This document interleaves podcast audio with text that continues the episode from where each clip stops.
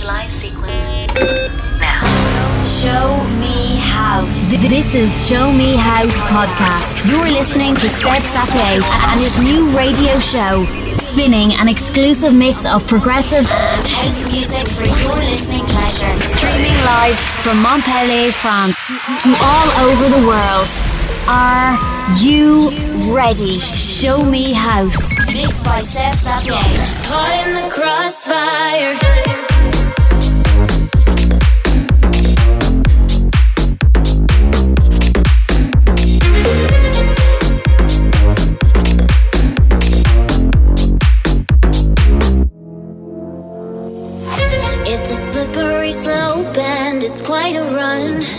You've come undone. Balancing on tight ropes is never fun for anyone. Yeah. And now I'm caught in the crossfire. Walking a live